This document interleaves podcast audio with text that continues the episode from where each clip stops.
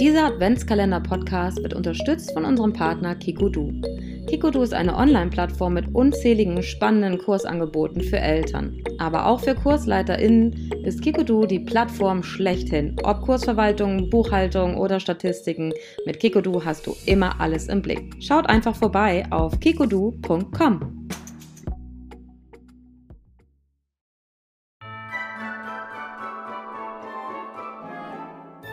Hallo und herzlich willkommen zu einem neuen Türchen im Einfach Eltern Adventskalender Podcast. Wer hier ähm, fleißig zuhört, der weiß oder die weiß, dass wir hier auch Themen anpacken, die ähm, nicht unbedingt immer nur Friede, Freude, Eierkuchen bedeuten, sondern ähm, auch reingehen. Und dieses Thema wird ganz besonders reingehen, das kann ich euch versprechen. Ich möchte am Anfang direkt eine Triggerwarnung auch setzen. Wir werden heute über sexuelle Gewalt oder generell gegen, über Gewalt ähm, gegen Kinder sprechen.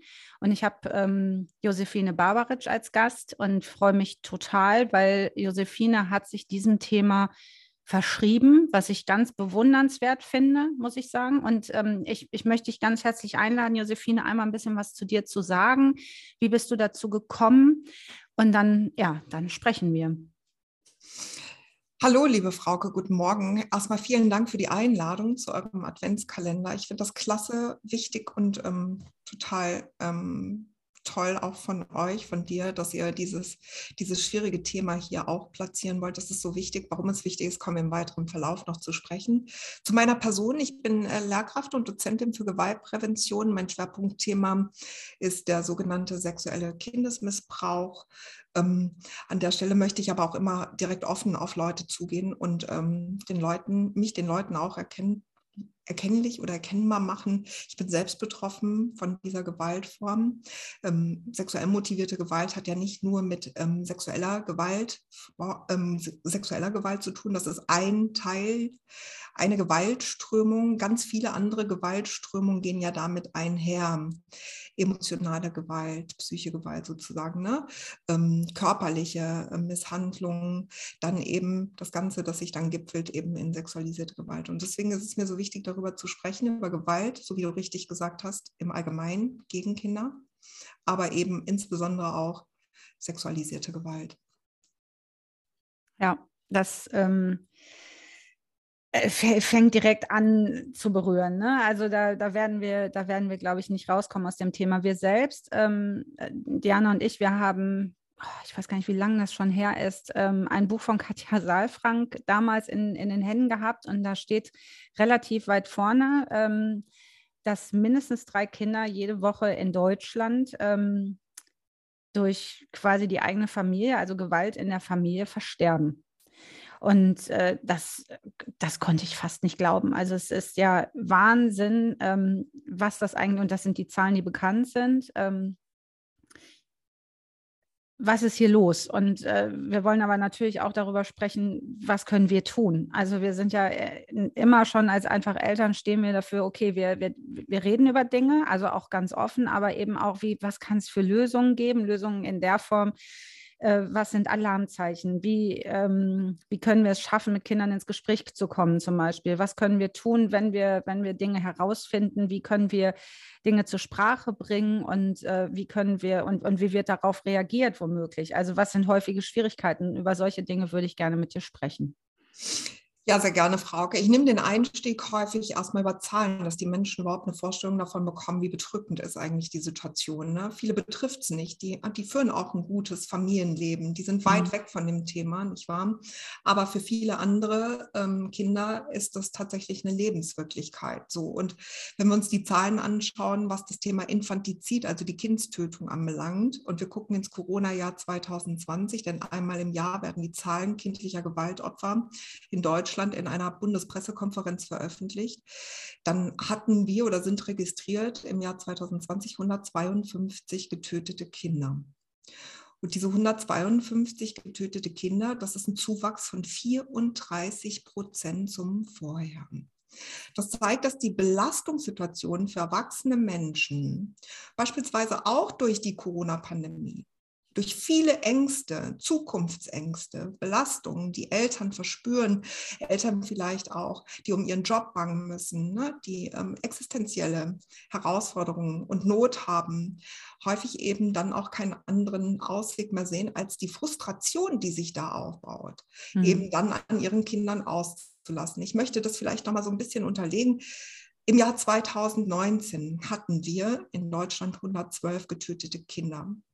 In beiden Jahren, 19 und 20, waren über 90 Prozent der getöteten Kinder, hatten noch nicht mal das sechste Lebensjahr erreicht. Das zeigt uns, dass die Kinder häufig noch sehr jung sind, nicht wahr? Und umso wichtiger ist es eben auch, dass die Menschen, die Gesellschaft, die Zivilbevölkerung eben auch eine Aufmerksamkeit, eine Sensibilität sozusagen entwickelt, um die Kinder, die hier von massivster Gewalt ähm, betroffen sind, auch zu sehen. Und da gibt es den ich finde, das ist immer so interessant für die Menschen, wenn man dann auch mal mit so ein bisschen äh, Zahlen, Daten, Fakten kommen kann. Da gibt es den Forschungsbericht 134 des Kriminologischen äh, Forschungsinstituts Niedersachsen. So, und dann gucken wir uns mal an, was war denn mit den Täterpersonen zum Zeitpunkt der Kindstötung? Also was können wir sehen, nicht wahr? Mhm. Ähm, und bei 45, etwas mehr als 45 Prozent der Täter und Täterinnen, meistens eben die eigenen Eltern oder Ersatzeltern, litten die ähm, Personen an entweder einer oder mehreren ähm, psychischen Erkrankungen. Hm. Zum Zeitpunkt des Infantizids sogar 50 Prozent. 13 Prozent Alkoholmissbrauch, aber 9,6 Prozent an einer nachgewiesenen Alkoholabhängigkeit. Und jetzt mhm. kommt für mich das Entscheidende. 28,6 Prozent, also fast 30 Prozent dieser Kindstötungen ähm, sind deshalb passiert, offenbar, weil eine Trennung oder eine Scheidung im Raum stand. So, und was wir hier sehen, deswegen ist es auch so wichtig, dass wir darüber reden, wenn Eltern, also die erwachsenen Elternpersonen in Konfliktsituationen sich befinden und kein Helfersystem haben, Menschen im Außen, die da wirklich unterstützen, die zugewandt, offen und hilfsbereit, neutral ähm, sich anbieten, dann kann die Belastungssituation hm. von Eltern zur Bedrohung für Kinder werden. Ja, dramatisch. Und ähm, Kinder ja äh, werden ja ganz, ganz häufig gerade in Trennungssituationen als Spielball benutzt. Also nicht unbedingt im äußersten Fall, wie jetzt hier von dir geschildert, sondern da sind wir ja dann auch bei psychischer Gewalt. Da sind wir, ähm, ja, ich möchte es wirklich gerne als psychische Gewalt bezeichnen, dass wenn Eltern gegen, äh, gegenseitig die, äh, die Kinder ausspielen im Trennungsthema ähm, oder Kontext, weil ähm, die Kinder eigentlich ein, ein Recht darauf haben sollten, heile groß zu werden und eben rausgelassen zu werden aus den Konflikten der Eltern, was aber natürlich je nach, ähm, je nach eigenem Rucksack, also ich möchte mal in den Raum stellen, dass da wahrscheinlich auch noch ganz viele Dinge im Verborgenen sind, was jetzt die Täter angeht. Äh, wie ist man selbst groß geworden? Was für Gewalterfahrungen hat man selbst gemacht? Äh, wird das weitergegeben? Ist das ein äh, Schema, das man quasi selbst erfahren hat und gar keine anderen Alternativen kennt?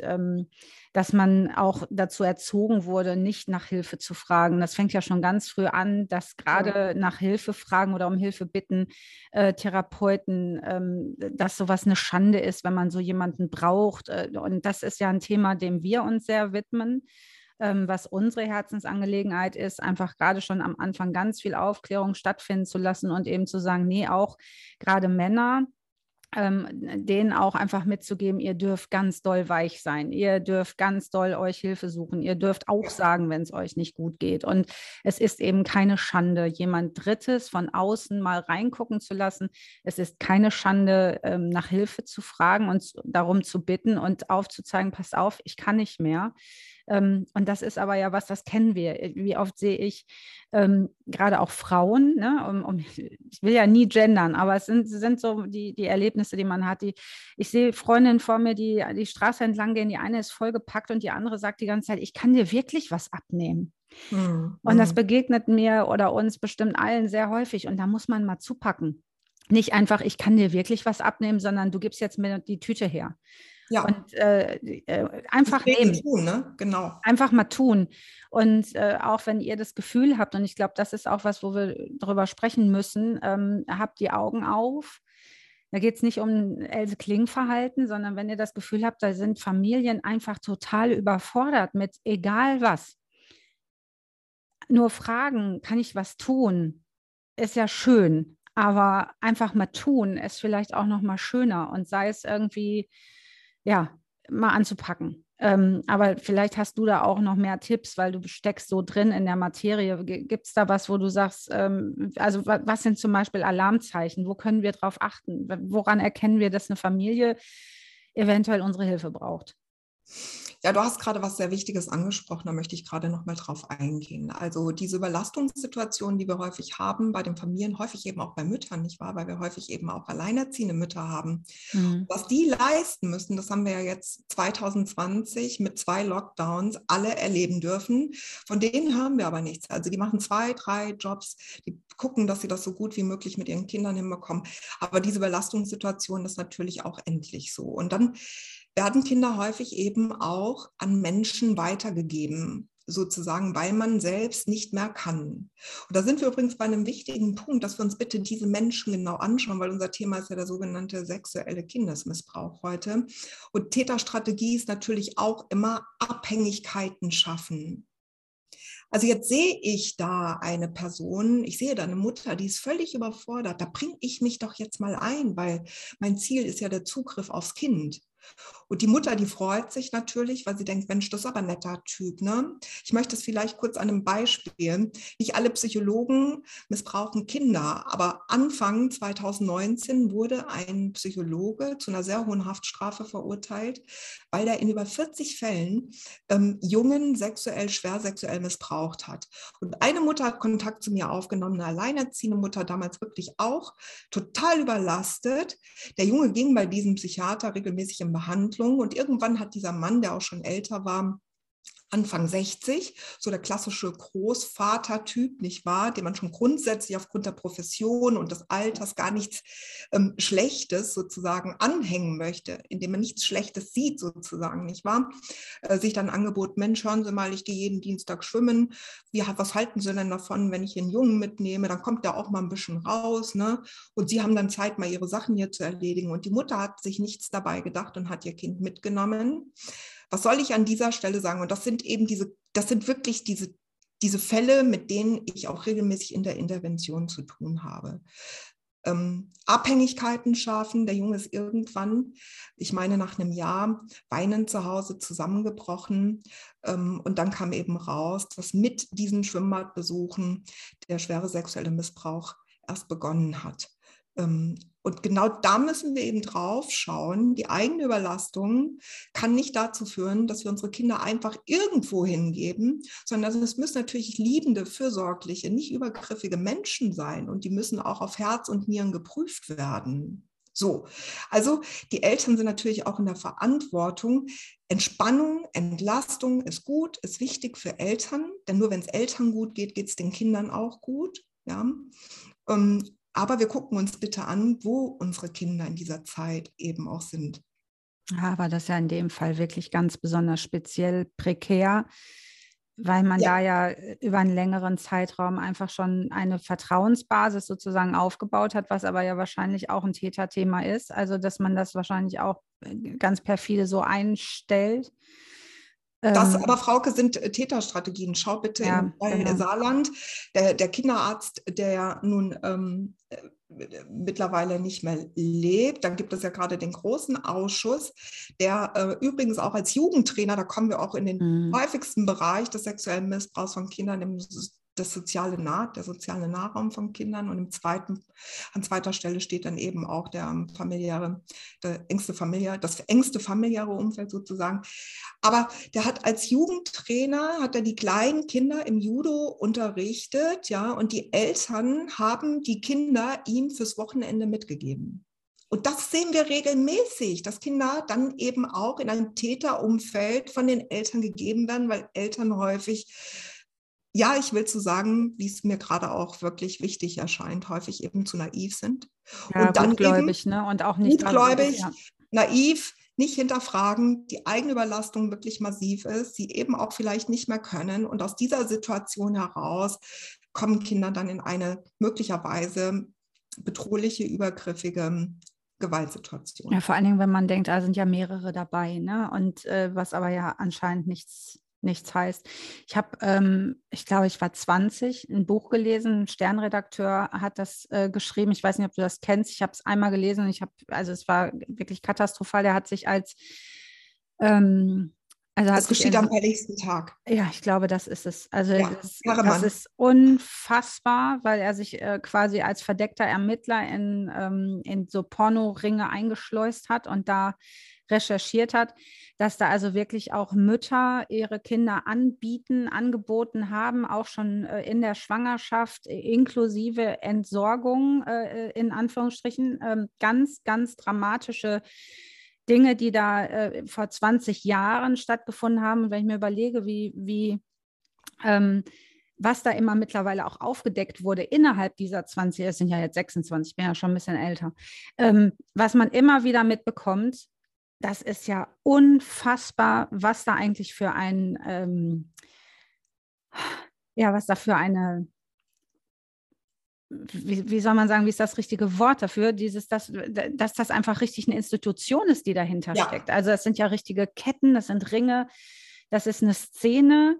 Ähm, gibt es da Neuigkeiten? Also gibt es da irgendwas, wovon man sagen kann, es wird weniger, es wird mehr, es wird schlimmer? Ähm, was ist da los? Ja, also ich meine, die Zahlen sprechen eine eindeutige Sprache. Wenn wir uns den Bereich der sogenannten Kinderpornografie anschauen, Besitz, Verbreitung, Herstellung von Kinderpornografie, da hatten wir, also ich beziehe mich jetzt einfach mal auf die Zahlen, die wir Anfang des Jahres Mai, im Mai ähm, zur Bundespressekonferenz veröffentlicht bekommen haben, ein Zuwachs, einen erneuten Zuwachs von 53 Prozent im Bereich des, ähm, im Deliktbereich des sogenannten sexuellen Kindesmissbrauchs, ein Zuwachs von erneut 6,8 Prozent. Hier aber Achtung, wir hatten zwei Lockdowns, das heißt, die Kinder waren über lange Zeit nicht in den institutionellen Einrichtungen. Ja. Das heißt, sie wurden nicht gesehen von ähm, Erzieherinnen, Bezugserziehern, ähm, Lehrkräften, Schulpersonal und so weiter und so fort, dass wir schon auch ähm, davon ausgehen, dass das Dunkelfeld massiv zugenommen hat. Und das macht es auch so schwierig, weil wir um Kinder zu aktivieren, über sexuellen Missbrauch zu sprechen, brauchen Kinder Vertrauen. Mhm. Das heißt, Kinder müssen Bindung aufbauen zu Personen in ihrem Umfeld. Das gehen, wenn Corona vorherrscht. Ne? Genau. Ähm, ich hatte gestern ein schönes Interview mit Michaela Huber, die, ähm, renommierte ähm, psychologische ähm, Psychotherapeutin und Supervisorin. Mit ihr spreche ich immer wieder mal über die Themen im Kinderschutzbereich. Gestern war unser Thema sexuelle oder sexualisierte Gewalt. Und sie hat es wirklich auch noch mal ganz klar gemacht. Kinder binden sich auch an Menschen, die nicht gut zu ihnen sind. Das sind dann negative Bindungsstrukturen, weil ein Kind, ein Mensch grundsätzlich auch bestätigt werden möchte, ob dieser Mensch am Ende des Tages wirklich gut ist oder nicht gut ist. Das macht es auch so dramatisch. Kommt die Täterperson aus dem engsten familiären Umfeld, ist sozusagen Familienmitglied, dann weiß man übrigens auch, ähm, Herschkowitz hatte hierzu mal veröffentlicht 2011, dass Kinder dann nicht mehr sprechen. Wenn die Täterperson nicht aus der Familie kommt, dann ähm, gerade junge Kinder, jünger als zehn, sich häufig an eine erwachsene Person wenden und ältere Kinder eben dann eher wohl mit Freunden und Freundinnen sozusagen aus der Peer Group sprechen. Nicht mhm. verwandte, wichtige Ansprechpartner, da waren sich alle einig, sind Lehrkräfte und Schulpersonal. Denn wenn mhm. von sexualisierter Gewalt betroffene Kinder sich zum Beispiel einer Freundin, einem Freund in der Peer Group anvertrauen, dann überlastet das die jungen Menschen natürlich auch. Und die gehen dann häufig eben auch zu der Lehrkraft oder zur Schulsozialarbeit und sagen, Mensch, du, Hammer, mir hat da jemand was erzählt, was soll ich denn jetzt machen? Mhm. Also wir brauchen sehr viel mehr ähm, aufrichtige, das sage ich auch immer ganz bewusst dazu, aufrichtige Zugewandtheit überhaupt im gesamten institutionellen ähm, System. Warum? Weil Kinder, die zu Hause ähm, schon von klein auf sexualisierte Gewalt erleben, für die ist das eine Lebenswirklichkeit. Kinder denken, es passiert allen Kindern. Ne? Also das muss ich machen, das passiert bei uns zu Hause und das passiert zu Hause.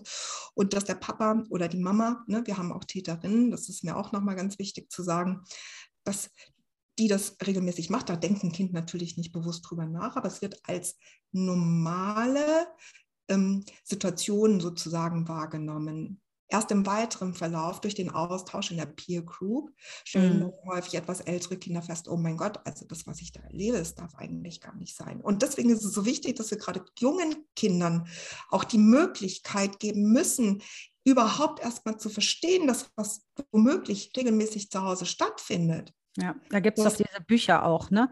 Also ja. ich weiß von Diana, dass das äh, in der Kita ihrer Kinder, dass es da Bücher gab, und äh, mit denen Kinder ins Gespräch kommen, mit denen äh, plötzlich die Kinder anfangen zu sprechen. Und ähm, dass sie da die Rückmeldung bekamen, wie unfassbar viele Kinder da scheinbar zu Hause es nicht so richtig gut haben.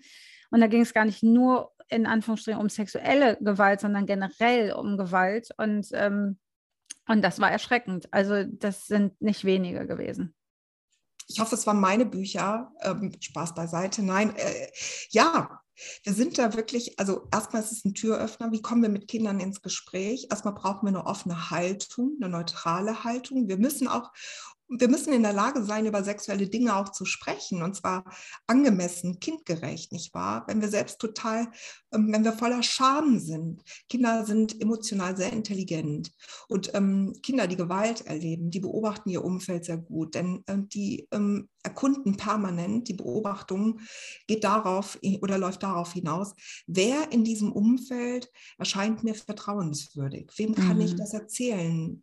Wer kann mich beschützen? So.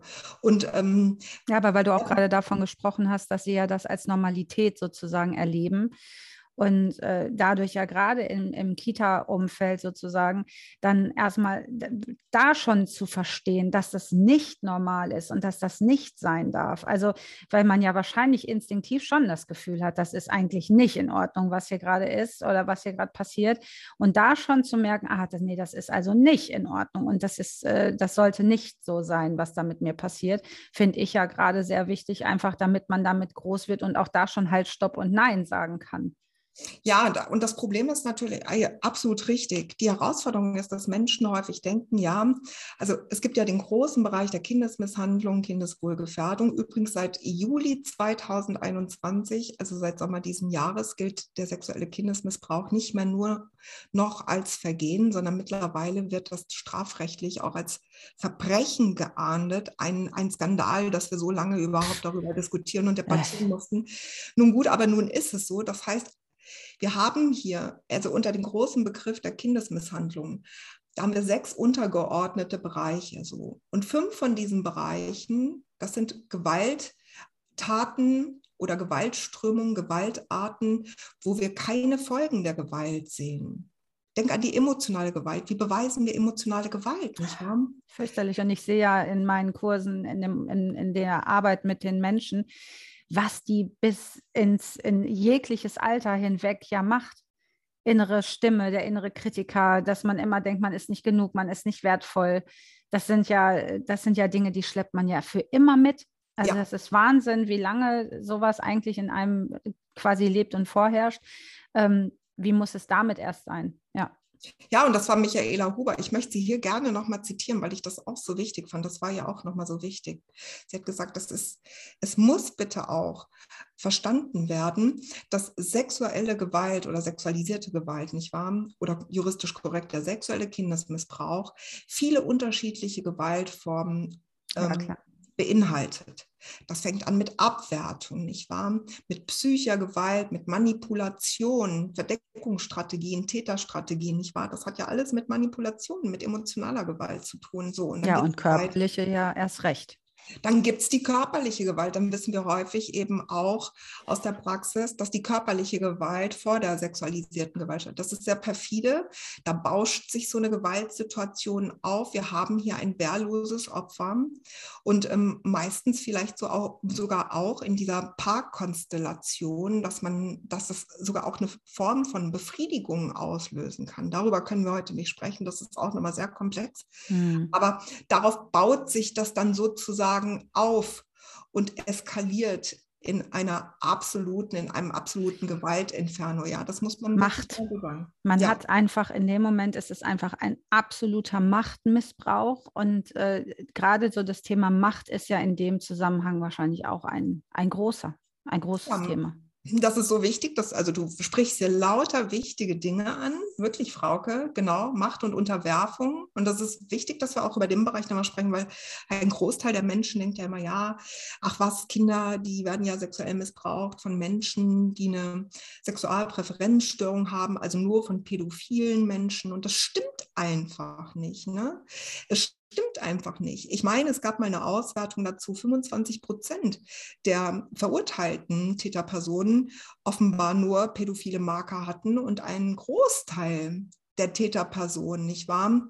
Ähm, ganz andere Motive und ähm, ja, und da ist Macht wahrscheinlich ein oder Narzissmus, Macht, also ja. dieses ich, äh, ich, ich bin hier Chef und du bist nix. Ne? Das ist ja auch was, womit viele selbst groß geworden sind. So dieses, wenn solange du noch deine Beine unter meinen Tisch stellst und äh, Kinder, die was wollen und so. Also man wird ja, wir wurden ja ganze Generationen, also nicht nur wir, sondern auch die davor, wurden ja mit diesen Machtstrukturen groß. Also dass die Großen haben einfach Rechte, die Kinder sind nichts. Das sind sowieso Tyrannen und die muss man erziehen. Und da sind wir wieder bei einem Thema, das uns ja, wie gesagt, sehr am Herzen liegt, dieser Blick und diese, dieses Bild auf Kinder ist ja katastrophal.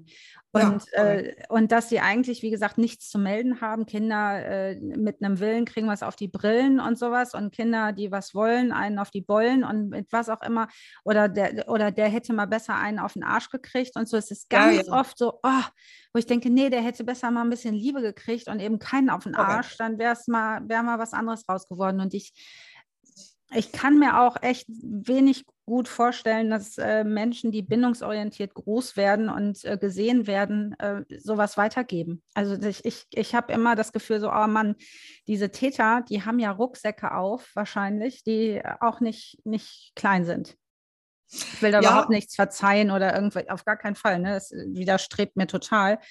Ich gucke nur gerne auch ein bisschen hinter die Kulissen, was denn mit denen passiert. Was ist, warum machen die das? Die haben es doch wahrscheinlich auch erfahren. Ja, und da gucke ich äh, zum Beispiel auch gerne mal auf die, ähm, auf die Frauen in ihrer Funktion als Mütter, als erziehende ähm, Hauptbezugsperson, nicht wahr? Also wir gucken ja immer sozusagen auf den männlichen Täter und sagen, so ein Arschloch, so ein Schwein, wie konnte der nur, nicht wahr? Aber wer hat diesen Menschen erzogen? Und häufig, und das müssen wir uns eben dem, da müssen wir uns dem Gedanken auch mal stellen, die Menschen werden in der Regel erstmal überwiegend durch Frauen erzogen, durch die Mütter erzogen. Und ich habe gerade, ich führe viele Interviews mit Männern, die Gewalt durch Frauen erlebt haben, häufig eben die Mütter. Und das ist wirklich extrem, gerade auch emotionale Gewalt. Ähm, da scheinen Frauen wirklich ähm, sehr extrem unterwegs zu sein. Da braucht es vielleicht auch sowas wie Unterstützung. Ich sage ja immer, Gewalt ist auch mhm. das Fehlen von sozialer Unterstützung. Ähm, ich will nicht sagen Elternschule, dieser Name ist so in Verruf gekommen, aber Unterstützung für Menschen, die frisch Eltern werden.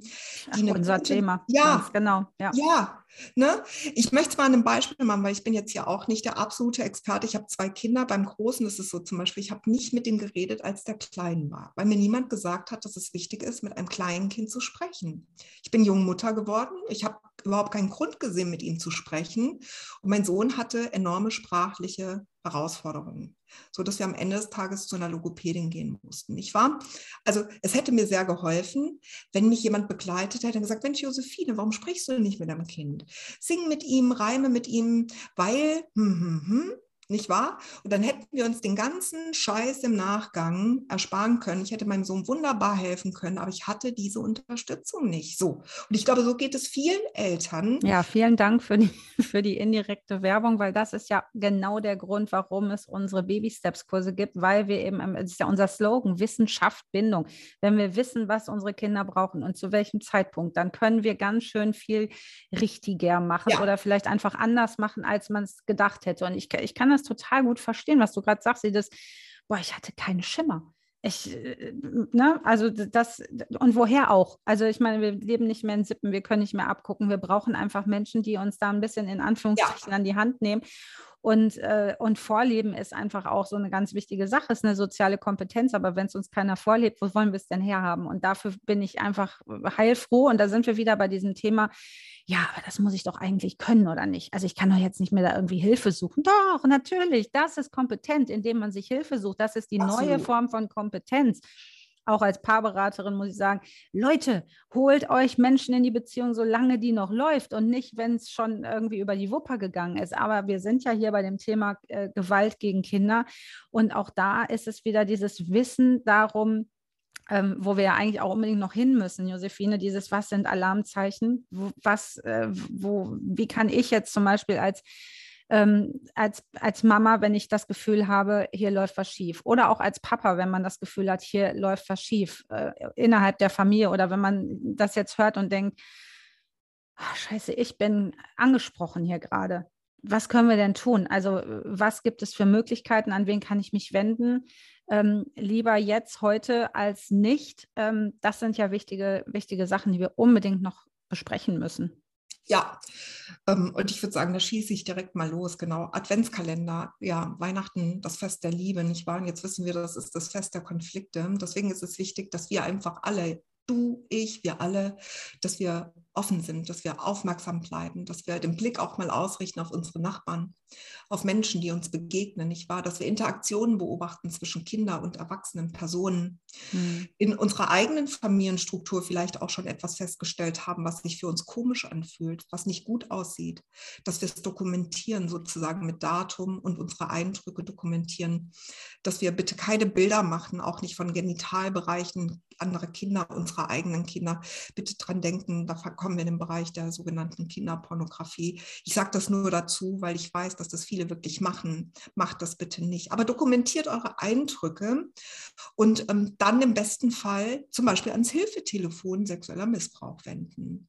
Mit dieser ähm, Dokumentation und dort eben nochmal über die Eindrücke sprechen und dort auch ganz konkret nochmal fragen, also was kann ich denn jetzt tun? Ich habe das und das beobachtet.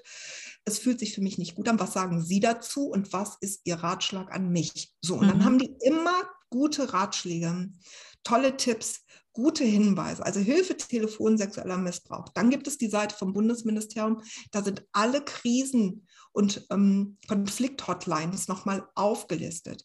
Wenn es zum Beispiel in der Partnerschaft Probleme gibt und man braucht dringend jemanden zum Reden und man möchte nicht mit, dem, mit der Familie drüber reden, weil es einem unangenehm ist, mhm. nicht wahr? Oder auch nicht mit Freunden drüber reden, dann hätte man die Möglichkeit, sich an die, ähm, an die Hotline zu wenden.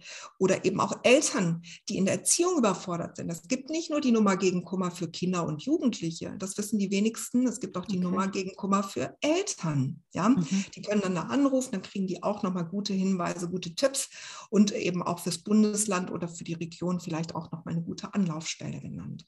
Wir werden das alles hier unter dem Podcast unbedingt verlinken. Wichtig ist einfach nur, dass wir mutig bleiben, von Gewalt betroffene Kinder, insbesondere eben auch von sexualisierter Gewalt betroffene Kinder, die können sich selbst nicht helfen. Das muss uns allen klar sein. Und da spreche ich aus Erfahrung. Ich wäre sehr froh gewesen, ich wäre auf eine engagierte, erwachsene Person getroffen, die das für mich gelöst hätte. Wie hätte Leider das aussehen können, Josephine? Wie hätte sowas aussehen können? Überhaupt erstmal gesehen zu werden, nicht wahr? Mhm. Also ich möchte mal sagen, es gab Schuljahre, da hatte ich über 80 Fehltage in nur einem Schuljahr. Immer entschuldigt, meistens zu Wochenbeginn. Da kam nicht einer mal irgendwie auf den Gedanken, ähm, mal nachzuforschen, warum die Josephine meistens zu Wochenbeginn in der Schule fehlt. Ich kann das hier mal ganz offen sagen, warum das so, weil ich einfach total ähm, durch war. Und das wissen wir übrigens, hat Michaela Huber gestern auch nochmal gesagt, man wird ja häufig auch sediert. Ich meine, sexualisierte Gewalt kann sehr wehtun, nicht wahr? Dann werden, wird man eben auch von Täterpersonen sediert, sodass das Kind möglicherweise schläft, betäubt ist, ähm, nichts davon mitbekommt. Und das Kind, das betroffene Kind, ähm, ist dann wirklich müde, schlapp, ähm, und kann einfach auch nichts mehr leisten. Und dann muss man eben auch mal sagen, und das möchte ich hier auch nochmal in aller Deutlichkeit sagen, ich musste dann meistens auch nochmal eine Windel tragen zu Wochenbeginn, weil du blutest, du kotest ein, nicht wahr? Also ich war nicht in der Lage, in die Schule zu gehen. So. Und die über 80 Fehltage, ähm, entschuldigt wohl bemerkt, haben niemand irgendwie mal aufmerksam werden lassen. Und das ist meine große Kritik. Und deswegen bin ich auch in diesem Bereich tätig, um genau über diese Bilder auch nochmal ein, eine gewisse Achtsamkeit zu erzeugen. Es ist schockierend, mhm. ja, aber genau, wir müssen hingucken. Ähm, wenn jetzt zum Beispiel hier, ich erlebe das ja regelmäßig, dass dann zum Beispiel Menschen das hören, die das gut finden. Erst gestern habe ich auch wieder mit einer Schulsozialarbeit gesprochen, genau, die dann auch in die Handlungs- Umsetzung kommen, nicht wahr? Genau. Mhm. Die fragen nochmal nach und das steht natürlich jedem Menschen hier auch ähm, nochmal zur Verfügung, wenn es hier Fragen gibt und ihr wollt nochmal mit mir darüber sprechen, dann bitte fühlt euch eingeladen. Ihr findet meine Telefonnummer auf meiner Homepage, ruft an und wir sprechen drüber und können vielleicht dann auch nochmal schauen, was in eurer Situation ein möglicher richtiger Schritt sein könnte. Also erstmal tatsächlich, wenn du sagst, es hätte gereicht, wenn jemand einfach mal gesagt hätte, Josephine, was ist denn da eigentlich bei dir los? Hätte dir das schon geholfen? Also einfach, da sieht dich jemand. Ja. Äh, warum fehlst du denn immer? Also und hätte, was hätte das bei dir ähm, ausgelöst? Äh, beziehungsweise gab es denn dann endlich irgendwann den erwachsenen Menschen, der dir geholfen hat? Oder Nein. weil ich kenne deine Geschichte gar nicht. Also es gab keinen, sondern du bist da ganz alleine durch und hast dir dann irgendwann selbst geholfen? Ja, also ich bin ja von einem Täterkreis in den anderen, also von dem sexuellen Kindesmissbrauch sozusagen dann in die Zwangsprostitution. Nein, es gab niemand, der mir geholfen hat. Ich habe mir selbst geholfen. Ähm, fairerweise müsste ich sagen, es hat mir auch ein Freier geholfen, ähm, der äh, gemerkt hat, dass es mir nicht gut ging, der mich dann auch gefragt hat ähm, und auch immer wieder gesagt hat, du gehörst ja gar nicht her, was machst denn du? Du bist ja noch so jung.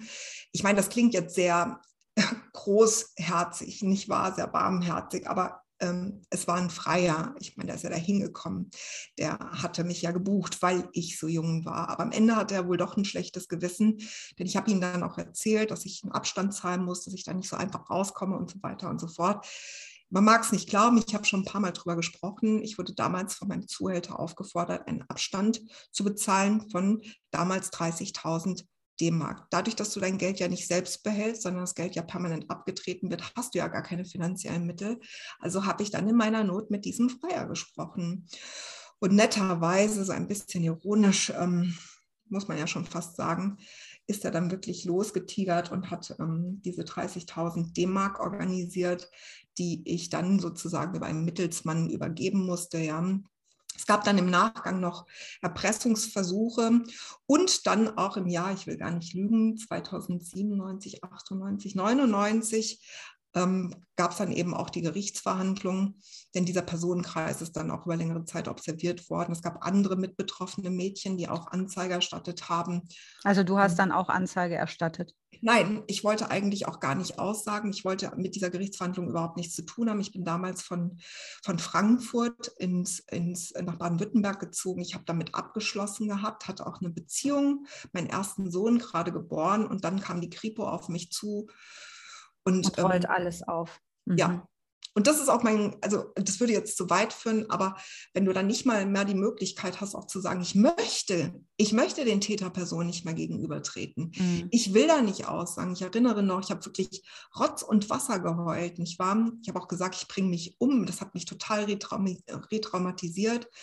Ähm, ich, erinnere, ich erinnere heute noch an die Angst auch, die ich hatte im Gerichtssaal. Ich erinnere nicht mehr viel, aber ich weiß, dass ich groß, große Angst hatte. Mein Anwalt kam dann irgendwann mal in der Pause zu mir und hat gesagt, Josephine, jetzt schau doch einmal einmal darüber. Und das ist auch meine Beharrlichkeit und mein Antrieb heute, mich für den Schutz für Kinder, gerade auch im Strafprozess einzusetzen. Denn ich war ja schon erwachsen und hatte diese panische Angst, nicht wahr? Ja. So, also wie geht es einem Kind? Mhm in so einer Situation. Da brauchen wir sehr viel mehr Opferschutz, wäre vielleicht auch noch ein Thema für ein anderes Gespräch. Aber wichtig ist eben, dass wir, die, die Gesellschaft, die ähm, Zivilbevölkerung, die Menschen, du, ich, wir alle, dass wir uns das zur Verantwortung machen, dass wir nicht weggucken, dass wir Dinge wahrnehmen, dass wir sie dokumentieren, dass wir uns mit auch wieder Helfersystem, äh, ne? dass wir uns Menschen ja. suchen, die uns helfen können, Hilfetelefon, sexueller Missbrauch, um dann eben die richtigen Schritte vornehmen zu können für das Kind, das unsere Unterstützung braucht. Ich fand das vorhin ganz schön, als du gesagt hast, da anzurufen. Da hat man immer gute Tipps. Also du sagst, das ist wirklich ein, eine gute Anlaufstelle. Da wird man gehört und gesehen und da ist jemand, der äh, sich auskennt und dann auch wirklich äh, hilft. Und wenn ähm, ich denke mal so auch die kleinen Muckis, ne? Gerade so, wenn du sagst unter sechs, äh, das sind so die häufigsten Fälle. Das sind natürlich auch die Kinder, die unfassbar anstrengend sind. Also jetzt, wenn man in, in, in ganz normale Familien guckt, das sind die Altersstrukturen, wo der Verstand noch nicht online ist, die äh, für die, die einfach in fantastischen Welten leben, die, die alle Knöpfe an uns drücken sozusagen und die natürlich noch mega hilflos sind, weil sie sich einfach auch noch gar nicht äh, verständigen können ja. in dem und man ihnen ja auch nicht alles glaubt. Ähm, also eine gefährliche Mischung. Ne? Genau, bedauerlicherweise. Und ähm, wenn du sagst. Aber wir wissen ja, das wissen wenige, wir wissen ja, dass Kinder, die gut in Sprechen begleitet werden, nicht wahr? Das wissen wir heute auch. Ähm, ich hatte unlängst dazu auch ein Gespräch mit Fegert. Kinder, die gut in Sprechen, in die Sprache begleitet werden, können auch gut erinnern, weil Sprechen und Erinnern hängt unmittelbar zusammen. So. Mhm. Also Kinder, die gut sprechen können, können sich sehr gut an Ereignisse erinnern und können sie natürlich auch sprachlich sehr gut wiedergeben. Und deswegen ist die Präventionsarbeit zu Hause auch so wichtig. Das Lesen ist so wichtig, mit Kindern wirklich Bücher zu lesen, mhm. ähm, mit ihnen zu reden, zu singen, ne, ähm, zu reimen und ähm, dann eben aber auch die Glaubwürdigkeit zu unterstützen. Also das ja. Kind erzählt jetzt etwas, das klingt total abstrus. Das ist das übrigens, wenn ich Schulung auch für Jugendamtsmitarbeitende gebe. Egal wie fantastisch sich die Geschichte des Kindes anhört. Sie haben sie erstmal anzunehmen. Mhm. So, was, das ist nämlich immer das, ne?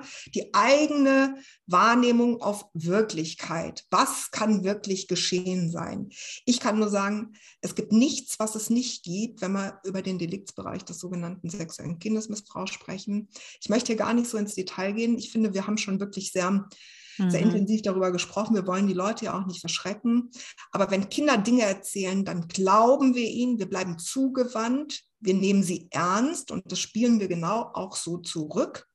Und dann treten wir bitte als schützende Instanz für unsere Kinder ein. Ja, das ist natürlich hart, wenn Kinder ähm, Dinge erzählen, die womöglich erstmal nicht so waren. Ne? Das ist dann natürlich, das können, kann Familien entzweien. Ich weiß das aus einem äh, Bekanntenkreis, dass, wir, dass man immer noch nicht weiß, war da wirklich diese Situation oder nicht. Und im, im Zweifel äh, wurde natürlich das Kind erstmal gesehen und äh, da sich erstmal stark gemacht. Also finde ich auch sehr, sehr gut und wichtig man wird es halt nicht rausfinden, ne? wenn man nie dabei war, ähm, wenn wenn Dinge geschehen, was oder ge womöglich geschehen, was, was kann man da tun? Ne? Also wie kriegt man gerade bei Kindern, die jetzt zwischen dem vierten und sechsten Lebensjahr, das ist ja nun mal eine Phase, in denen sie Dinge wahrnehmen in ihrer ganz eigenen Welt und Wahrnehmung. Ähm, womit ich mich ja durchaus viel auseinandersetze, dass sie auch vor einem stehen und sagen, nee, war ich nicht, obwohl sie gerade das Handy haben fallen lassen. Und ich habe sogar gesehen, nee, war ich nicht, weil ist zu krass, äh, dass ich das jetzt war. Also ist es in meiner Wirklichkeit eigentlich gar nicht passiert. Und dann sind die zu Recht beleidigt, weil es in ihrer Wahrheit ja gar nicht passiert ist. Ja, ja. Das ist eine Phase, die ist halt wirklich schwer, schwierig zu, zu, als Außenstehende einfach auch zu, zu begutachten. Ich denke, da gibt es Möglichkeiten, da gibt es Menschen, die sich damit auskennen. Äh, wie, wie kriegt man da jetzt das hervorgetragen, sozusagen, was jetzt auch wirklich passiert ist. Und ich finde aber gut, dass du gesagt hast, egal was das Kind sagt, es wird erstmal so genommen, wie, wie es das Kind gesagt hat. Und alleine fürs Gefühl des Kindes, ich werde wahr und ernst genommen, finde ich das total wichtig. Naja, wir kennen auch Veröffentlichungen, nicht wahr? Findet man auch im Curriculum von Fegert, ähm, von äh, Herschkowitz oder auch von Schäffer, dass gerade sehr kleine Kinder. Wer sind die? Sehr viel, das sind beides Psychologen. Mhm renommierte, anerkannte Psychologen, die sich intensiv mit dem Thema sexueller Kindesmissbrauch okay. beschäftigt haben, sind auch als Quellen angegeben im Curriculum von Professor Dr. Fegert. Mhm. E-Learning Kinderschutz, nicht wahr, für pädagogisches Fachpersonal. Okay. Ich will nur sagen, da hat man mal herausgestellt, dass Kinder, die über Erfahrungen im Hinblick auf äh, sexuellen Missbrauch sprechen und noch sehr jung waren, dass man herausgefunden hat, dass die eben selten die Unwahrheit sagen. Weil ein Kind kann noch nicht, also ein kleines Kind vor allen Dingen, das gut in, im Sprechen ist mhm. sich erinnert, ähm, kann noch gar nicht wirklich kann gar nicht ermessen eigentlich, welchen Schaden dieses Kind sozusagen jetzt mit seiner genau. Aussage dem jeweils anderen. Die kognitive Entwicklungsreife hat es noch nicht. Und Ganz genau, deswegen sage ich das ja. Das meine ja. ich eben eben. Ne? Das hat ja gar keine Ahnung, dass es da womöglich irgendjemandem schadet, sondern das kommt einfach raus. Ja. Genau, und was mir nochmal wichtig ist, also ich bin ja nun wirklich sehr tief in diesen Themen drin. Mhm. Also ich erlebe ja alles. Ich erlebe Einstellungsbeschreiben der Staatsanwaltschaften, obgleich die Kinder ausgesagt haben, aus dem Puller vom Papa kommt weißer Schnee. Ähm, wir haben einen, einen Fall erst unlängst auch, ja, da ist das Kind äh, zusammengebrochen, wurde rechtsmedizinisch untersucht. Ähm, das Hym, also das Jungfernhäut, mhm. konnte man noch feststellen. Drei Wochen später ist das Kind völlig lethargisch sozusagen in den Umgang gegeben worden. Das Kind oder die Bezugsperson, die Elternperson ist mit dem Kind erneut in die rechtsmedizinische ähm, Ambulanz gefahren. Das Kind wurde wieder untersucht und das Hymen war nicht mehr festzustellen. Das Kind sagt im Gutachten, dass was passiert, spricht darüber, dass Mutter mit dabei liegt, wenn hm, hm, ihr die Hose runterzieht und dann diese Dinge tut, die ihr ganz tolle Bauchschmerzen machen. Kinder berichten darüber und trotzdem werden diese Fälle eingestellt. Das ist nicht dein Ernst, oder? Doch, da sind wir beim Thema Glaubwürdigkeit auch im Rechtssystem. Oh. Und auch die Rechts, also das Rechtssystem sagt ja, und das ist etwas, was mich auch sehr wütend macht, wenn wir doch all diese Dinge wissen aus, ja, ähm, dass Kinder eben keine vollwertigen Zeugen sind vor allen Dingen kleine Kinder nicht. Und das bekümmert mich sehr. Wir brauchen da ein Umdenken, eine, ein, ein völliges Umdenken. Welche, welche Absicht sollte ein drei- oder vierjähriges Kind bevor. Ähm, haben Sie nicht, genau. Sie haben ja. keine Absicht, genau. Und das wissen wir aber ja. Das ist ja was, was man weiß. Also da, da gibt es ja Untersuchungen zu, dass Kinder einfach ab Schulalter erst Dinge absichtlich, strategisch um etwas zu. Ne? Das, das ist ja was, wo, wo wir seit zehn Jahren, äh, seitdem es einfach Eltern gibt, einfach auch Aufklärungsarbeit leisten, äh, einfach aus einer anderen, ne? einfach nur dieses, du kannst es nicht verwöhnen, wenn du immer hinspringst. Es schmeißt dich nicht auf den Boden, um zu erzwingen, dass du lieb zu ihm bist, so ungefähr. Ja.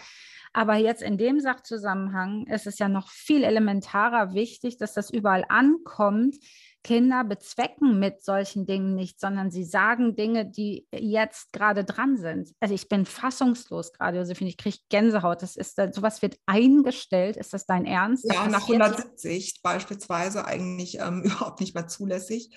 Ähm, 170 sozusagen die Unschuldsbestätigung einer Täterperson, die nicht mal persönlich zum Vernehmungstermin erschienen ist. Müssen die auch nicht. Das muss man vielleicht auch nochmal wissen. Jemand, der tatverdächtig ist, muss nicht persönlich persönlich zum Vernehmungstermin erscheinen. Es reicht, wenn er sich, ja, es reicht, wenn er sich anwaltlich äh, vertreten lässt, dann faselt der Anwalt halt irgendwas so von wegen, ja, also der hier Tatverdächtige, mein Mandant, ähm, bezeugt, dass er die ihm vorgeworfenen Taten nicht begangen hat. So, und dann wird es nach 170 eingestellt. Und was das Kind da berichtet hat, dass zum Beispiel aus dem Puller vom Papa weißer Schnee kommt, weiße Flocken kommen und ähm, dass der Puller regelmäßig in den Po geht und das tut aber ganz arg weh und das fühlt sich an wie eine Spritze und das fühlt sich an, als würde ich zerbohrt werden. Also Kinder können das ja dann schon auch sehr gut im Wort. Klar. Das Aber wird, es wird nicht ernst genommen. Umso wichtiger ist es hier nochmal als Appell sozusagen auch zu sagen, wenn ihr etwas hört von einem Kind, und das klingt total abstrus und fantastisch erstmal,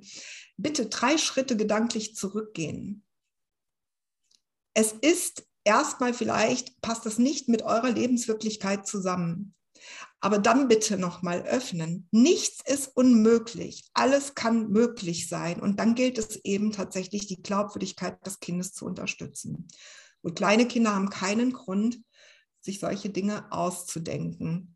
Ich denke aber Anders. gerade, Josephine, was ist denn dann, wenn, wenn du solche Dinge sagst, dass das eingestellt wird? Wo ist denn dann die Lobby? Also das ist das, wofür du, wofür du stehst, die Lobby für die Kinder. Warum sollte man dann in Anführungsstrichen jetzt tätig werden? Es passiert ja eh nichts mit den Tätern. Also ich meine, was, das gibt es doch nicht. Also Frau Huber hat das gestern, ich meine, sie ist viele Jahre, ähm, arbeitet sie in ihrem Bereich. Übrigens ist sie ja international anerkannte Expertin im Bereich der Dissoziation. Also sie hat mhm. häufig immer mit Betroffenen zu tun, die aus dem rituellen Kontext kommen. Ähm, Frau Huber hat es in einem Satz eigentlich beantwortet. Wir haben ein Täter befürwortendes System, auch Rechtssystem. Und das muss man leider so sagen, denn die höchste Freispruchsquote möchte ich vielleicht nochmal jetzt hier auch in so einer Zahl mit reinwerfen oder ja, die höchste Freispruchsquote gibt, Freispruchsquote gibt es nachweislich äh, in den Deliktbereichen gegen die sogenannte ähm, sexuelle Selbstbestimmung. Dazu gehört eben auch der sexuelle Kindesmissbrauch. Und warum ist das so? Weil wir häufig keine objektiven Beweismittel haben. Das heißt, wir haben keine Spuren. Ne? Also nichts, was wir sehen können am Beweismittel, Sachbeweise, sagt der Jurist dazu, dann bleibt die Aussage des Kindes gegen die Aussage des Tatverdächtigen, Beschuldigten. Und damit haben wir eine Aussage gegen Aussagekonstellation und ähm, damit geht häufig eben dann der Freispruch einher. Aber nicht dann bei Gericht durch Unschuld, sondern durch Zweifel, die nicht aus dem, die nicht behoben werden können. Und dann Zweifel geht das Kind einfach wieder zurück in die Familie oder wie? Ja, die, die Dramatik an der Geschichte ist tatsächlich, dass überhaupt nicht differenziert ist und wird, mit welchem Freispruch wir zu tun haben. Und das institutionelle Hilfesystem, sprich Jugendamtsbehörden, die setzen dann sofort an und versuchen dann wieder die Umgangsregelung sozusagen auf normalen Weg durchzudrücken. Naja, also Frau so und so oder Herr so und so, also wir sprechen jetzt hier vom Beschuldigten, der ist ja freigesprochen worden. Jetzt können wir mit dem Umgang ganz normal weitermachen. Ich möchte nur sagen, ich habe viele Zuschriften im Laufe meiner vielen Jahre bekommen, die ich in dem Bereich arbeite, wo mir Betroffene heute erwachsene Menschen geschrieben haben, dass dann für sie als von sexueller Gewalt, sexualisierter Gewalt betroffene Kinder das Martyrium erst so richtig begonnen hat. Denn die Täterpersonen, die hatten dann einen Freifahrtbrief, nicht wahr? Und da hat niemand mehr drauf geguckt. Die waren das ist doch nicht ja. wahr, Josephine, das ist erschreckend. Ist das auch was, wo du jetzt denkst, wir haben jetzt gerade eine neue Bundesregierung, wir haben eine neue Familienministerin, wir haben neue Menschen da oben. Ist das was, wo du hoffst, dass sich dramatisch jetzt hoffentlich auch diesbezüglich was ändert? Also ich kriege gerade so eine Wut im Bauch, dass ich denke, ich möchte, äh, ich ja, möchte was machen. Ich, ich finde das gerade so, so schlimm. Also pff. Das Problem ist, dass ich äh, mein Vertrauen in die Politik schon vor vielen Jahren aufgekündigt habe. Denn an der Stelle muss man sagen, Kinderschutz interessiert den großen politischen Raum nicht. Kinderschutz kostet Geld, das ist unwirtschaftlich. Und ähm, das sehen wir übrigens auch letztes Jahr Bundespressekonferenz. Eine Frau Giffey tritt sozusagen freiwillig zurück wegen Plagiatsvorwürfen, was ja schon oberpeinlich ist. Dann wurde die Bundespressekonferenz nochmal, das ging hier um die ähm, Zahlen im Hinblick auf kindliche Gewaltopfer, nicht wahr? Mehrfach verschoben, weil Frau Giffer persönliche Animositäten hatte, wann jetzt offiziell bekannt gegeben wird, wann sie da wirklich nun endlich zurücktreten wird. Am Ende des Tages wurde sie zweimal verschoben, die Bundespressekonferenz kindliche Gewaltopfer in Deutschland. Und ähm, kommissarisch hätte ja dem Grunde nach ähm, Frau Lamprecht im Podium sitzen müssen. Aber die hatte wohl Besseres zu tun und so saß am Ende vom Familienministerium, vom Bundesfamilienministerium niemand dabei. Quatsch nicht. Doch. Frau Lamprecht, die jetzt hier unsere Verteidigung übernimmt, quasi. Korrekt. Ja. Die hat ja bis äh, vor kurzem eben, ähm, ne, hatte sie kommissarisch noch das Bundesfamilienministerium auch ja. übernommen. Genau, aber es ist eben nichts wert, verstehst du? Aber es kann doch nicht wahr sein. Also ich, das, das wirst du wahrscheinlich schon lange hinter dich gebracht haben, diesen Satz, doch kann es. Und deswegen verstehe ich, dass das hier so ein wichtiges Thema ist, wo du auch scheinbar nicht müde wirst, darüber zu reden. Und ich danke dir so sehr, Josephine, für deine Arbeit. Und was können wir tun? Ich, ich möchte jetzt nicht aus diesem Gespräch gehen, ähm, ohne jetzt irgendwie nochmal so eine, eine, Idee zu bekommen, was können wir tun. Also was können wir auch tun, selbst wenn wir uns nicht betroffen fühlen, wenn wir nicht mal eine Familie äh, haben, die wir in Anführungsstrichen, wo wir denken, ah, okay, vielleicht kann ich da jetzt was tun oder helfen oder, äh, oder irgendwie die Augen aufhalten, sondern einfach nur, können wir was tun? Was ja. können wir tun? Es ärgert mich immer so ein bisschen, wenn ich das höre, nicht weil du es gerade sagst, Frauke, aber wenn ich zum Beispiel auf Instagram mache ich ja auch so ein bisschen Aufklärungsarbeit, mhm. da melden sich, oder wenn ich mal wieder einen Beitrag habe beim NDR oder so, ein Interview, da melden sich immer ganz viele Menschen und sagen, Mensch, Frau Barbrik, wie kann ich Sie denn unterstützen? Was kann ich denn tun? Dann denken viele gleich so in den großen politischen Raum rein, aber das ist nicht die Arbeit, die wir leisten können, mhm. sondern warum werden keine Präventionsaufklärungsbücher verschenkt? Was hält uns davon ab, mal 50 Euro in die Hand zu nehmen, vier Bücher zu kaufen? und sie in eine Einrichtung reinzugeben. Was hält uns davon ab, diese tolle Broschüre, die das mhm. Bundesfamilienministerium mutig Fragen besonnen handeln, so heißt die, ähm, wird so 100 Stück mal bestellen, die kosten nichts, die sind total hochwertig und einfach mal in die Schulen rein verteilen. Mhm. Oder wenn man selbst eben Elternbeirat, Elternvertreterin ist, dieses Thema Gewalt, insbesondere sexualisierte Gewalt sozusagen auch mal zum Thema zu machen, gemeinsame Projekte aufbauen. Gut, zugegebenermaßen Maßen jetzt mit Corona war das sehr schwierig, nicht wahr?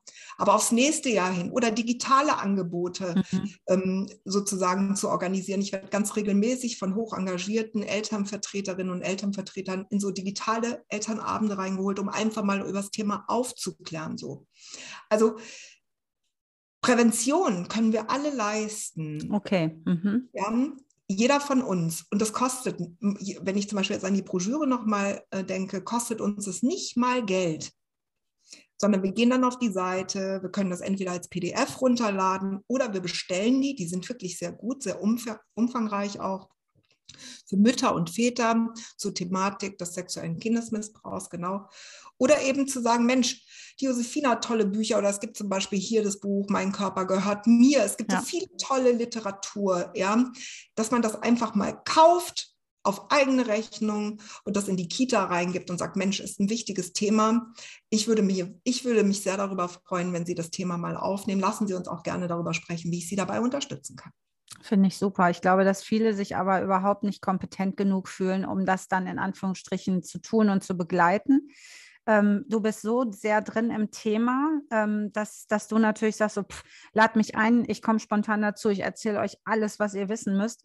Ähm, für mich ist dieses, ja. ja. natürlich, das ist bei mir auch, weck mich nachts um drei, stell mir eine Frage und ich, ich erzähle dir alles und bin noch nebenbei kurz eine Wickelkreuztrage, weißt du? Also das sind so, wenn man in seinem Themengebiet drin ist, steckt man drin. Ähm, ich möchte dich super gerne bitten, mir nochmal Links zur Verfügung zu stellen, die ich dann hier ähm, oder die Diana dann auch darunter verlinkt sozusagen. Wie kriegen wir dein Buch? Wie können wir da unterstützen? Gerne irgendwie auch so zwei, drei Sätze, weil ich glaube schon, dass da eine ganz große äh, breite Masse, wie du ja gerade selbst sagtest, dass da viele immer fragen. Manchmal braucht man einfach wirklich so einen Koffer an die Hand. Vor allen Dingen aber auch die Bereitschaft selbst. Ja. Ich meine, unsere Kinder sind ja nun, und das ist vielleicht so auch einer meiner letzten Sätze. Ich merke, wir müssen zum Ende kommen. Alles, Alles gut. Ich denke halt auch, es hat mit der Haltung und Bereitschaft eines jeden einzelnen Elternteils auch zu tun. Denn Kinder, also die Abgrenzung und äh, das Aufklären zum Beispiel über Körperlichkeit, intime Bereiche, nicht wahr? Und Schutzraum, ähm, das ist ja nicht nur eine gute Prävention im Hinblick auf den möglichen sexuellen Missbrauch, sondern denken wir mal Mobbing. Also Kinder, die sehr selbstbestimmt, gut in die Selbstwirksamkeit kommen, nicht wahr? Und verstehen, hey, wenn ich Stopp sage, hat der andere stehen zu bleiben Andersherum habe ich stehen zu bleiben, wenn mein Gegenüber Stopp sagt, ja. nicht wahr? So, diese Kinder, die haben ganz anderes Auftreten, die haben eine ganz andere Wirkung. Also für potenzielle Täterpersonen sind diese Menschen erkennbar, diese kleinen Menschen, weil die stellen noch ein Risiko dar mit ihrem selbstbewussten Auftreten, nicht wahr?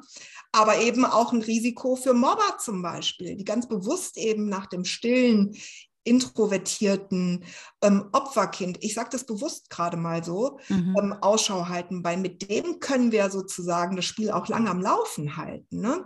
Jemand, der sich hinstellt und sagt, hör mal zu, hör mal auf mit dem Scheiß, ähm, ich lasse mir das von dir nicht gefallen, ähm, Abstand, Punkt. So, ne? Äh, der gibt uns ja nicht die, ähm, wie sagt man denn, ähm, das Hochgefühl, das wir brauchen. Ne? Ja, krass. So. Aber da sieht man es eben auch wieder, ne? wie wichtig es ist, die Kinder direkt von Anfang an einfach zu bestärken. Also wie ja. wichtig es ist, das Nein des Kindes auch zu wahren. Und wenn mein Kind Nein halt Stopp sagt, dann heißt das Nein halt Stopp. Also, und dann kitzeln wir eben nicht mehr weiter, bis das Kind fast bewusstlos ähm, vom ja. Sofa fällt oder so. Ne? Und das muss gelernt werden. Auch von erwachsenen Personen eben auch ein Gefühl dafür zu bekommen. Da möchte ich wirklich jeden hier, der diesen, diesen Podcast hört, nochmal ermutigen, in sich zu gehen und zu reflektieren. Sind es häufig eben meine eigenen Bedürfnisse, wenn ich mein Kind schnappe, nicht wahr? Wenn ich jetzt Bock habe zu kuscheln, wenn ich Bock habe zum ähm, Knutschen, mein Kind abzuknutschen oder so? Oder ist es auch das Bedürfnis von meinem Kind in dem Moment auf Nähe und Zuneigung, wohlbemerkt nicht übergriffig? Ne? Und deswegen können wir doch mal eine Frage stellen. Wir können doch unsere Kinder fragen, du, ich, ich habe jetzt gerade große Lust, dich in den Arm zu nehmen. Darf ich?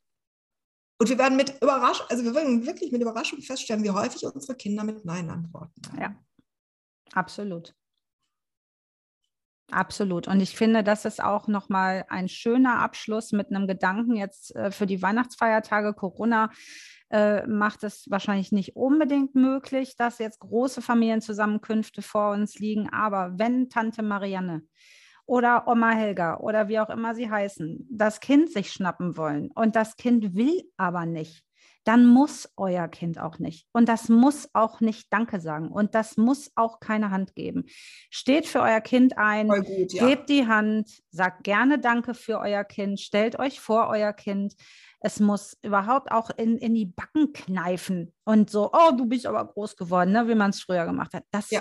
muss nicht sein. Stellt euch Schützen für eure Kinder. Wenn ihr merkt, ihr habt manchmal Stress, und euer Stress ist unfassbar hoch und ihr, ihr erkennt euch selbst nicht wieder und ihr wart vielleicht die ersten 20 Male sehr geduldig und beim 21. Mal merkt ihr, ihr flippt gleich aus. Holt euch Hilfe. Geht vielleicht erstmal ins Bad ja. und lasst euch kaltes Wasser über den Puls laufen. Also wir sagen ja gerne stille Treppe für die Mutter, nicht für die Kinder, also oder für den Vater. Also nicht die Kinder rausschicken aus der Situation, sondern nehmt euch raus aus Korrekt. der Situation. Ähm, und ansonsten, äh, es ist keine Schande, sich Hilfe zu holen. Im Gegenteil, es ist Schande, sich keine zu holen. Und ähm, Josephine, ich danke dir ganz, ganz doll von Herzen für dieses äh, Gespräch. Mir ist immer noch, ich habe immer noch Gänsehaut und ähm, danke auch für deine Offenheit. Mhm. Und das war nicht der letzte Podcast, den wir drehen. Wir machen das öfter noch, bestimmt. Und hoffentlich irgendwann nicht mehr. ja, das ist natürlich die schönste aller Vorstellungen. Eins war mir noch gerade so als Impuls gekommen, Entschuldigung. Macht Seid was. euch auch in der Familie wirklich eine gute Unterstützung. Redet offen. Ne? Also wenn einer von euch mal irgendwie 30 Minuten, eine Stunde Auszeit braucht, hey, Laufschuhe anziehen, raus, rennen und das bitte auch unterstützen von der anderen ja. Seite. Das ist nämlich auch wirklich Deeskal Deeskalation. So, schwieriges Wort. Frauke, ich danke dir und der lieben Diana. Danke, dass ich euer Gast sein durfte. Danke dir. Immer wieder ganz viel Danke hin und her, Josephine. Hab ja. schöne Weihnachten. Ebenso schöne Weihnachten, ja. Seid gut zu euch selbst und zu euren Kindern. Tschüss.